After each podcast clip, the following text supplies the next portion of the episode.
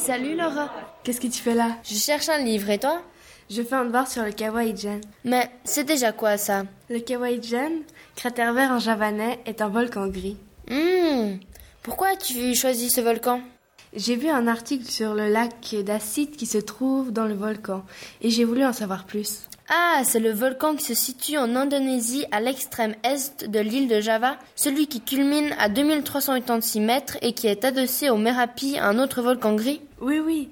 Et tu savais qu'il faisait partie de la ceinture de feu du Pacifique et qu'il se trouve sur la zone de subduction de la plaque australienne sous la plaque eurasienne? Ah bon? Et c'est quoi ses particularités? Il a un lac d'acide dans le cratère de couleur turquoise à cause de son acidité. D'ailleurs, c'est le lac le plus acide du monde. Il produit du soufre et des gaz toxiques créant des nuages qui cachent le volcan. Il a une température entre 20 et 40 degrés et une profondeur de environ 200 mètres. Hmm. J'ai entendu parler que les hommes extraient le soufre et que c'est un travail pénible car tout est manuel. Ils marchent 20 km avec une charge allant jusqu'à 80 kg. Tous ensemble, ils extraient 10 tonnes par jour. Le soufre est utilisé pour la poudre à canon, le dentifrice, les allumettes et l'insecticide. Et il n'y a pas de danger lié aux vapeurs de soufre? Oui, car ils devraient mettre un masque à gaz. Mais pour des raisons financières, ils n'ont pour seule protection un chiffon dans la bouche. D'ailleurs, leur espérance de vie ne dépasse pas 40 ans. Ah, ok. Et en plus, ils ne gagnent que 25 francs par jour. Oui, mais pour eux, c'est déjà ça. C'est vrai. Au début, tu m'as dit que c'était un volcan gris. C'est quoi?